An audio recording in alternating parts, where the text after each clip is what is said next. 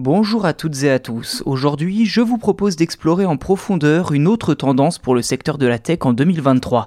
Dans cet épisode, place à la réalité virtuelle qui, d'après le cabinet de conseil Deloitte, devrait générer 7 milliards de dollars dans le monde en 2023, soit une augmentation de 50% par rapport aux 4,7 milliards de dollars de 2022.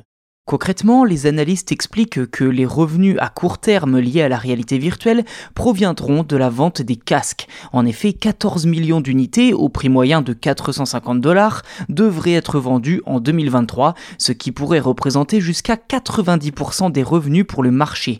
Ensuite, les autres revenus devraient principalement venir des jeux et de quelques applications d'entreprise pour environ 1 milliard de dollars de profit. À noter que Deloitte estime qu'en termes de chiffres, la réalité virtuelle a un long chemin à parcourir pour rattraper les autres appareils numériques, comme les smartphones par exemple, qui comptent à eux seuls près de 5 milliards d'utilisateurs dans le monde, ou encore les ordinateurs et tablettes qui eux sont très largement utilisés au quotidien. Ceci dit, Deloitte estime que seuls 22 millions de personnes utiliseront des casques de réalité virtuelle en 2023.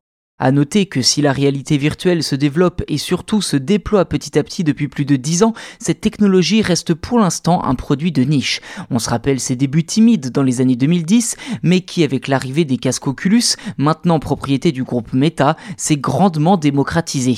La pandémie de Covid-19 a également donné un coup de fouet aux ventes de ces casques. D'après le cabinet Deloitte, cette tendance à la hausse devrait continuer sur les deux prochaines années. En tout, il devrait y avoir prochainement 46 millions de casques en et maintenant que la pénurie de composants commence à se résorber, les entreprises spécialisées dans la réalité virtuelle devraient être en mesure d'expédier davantage de produits en 2023 ainsi qu'en 2024.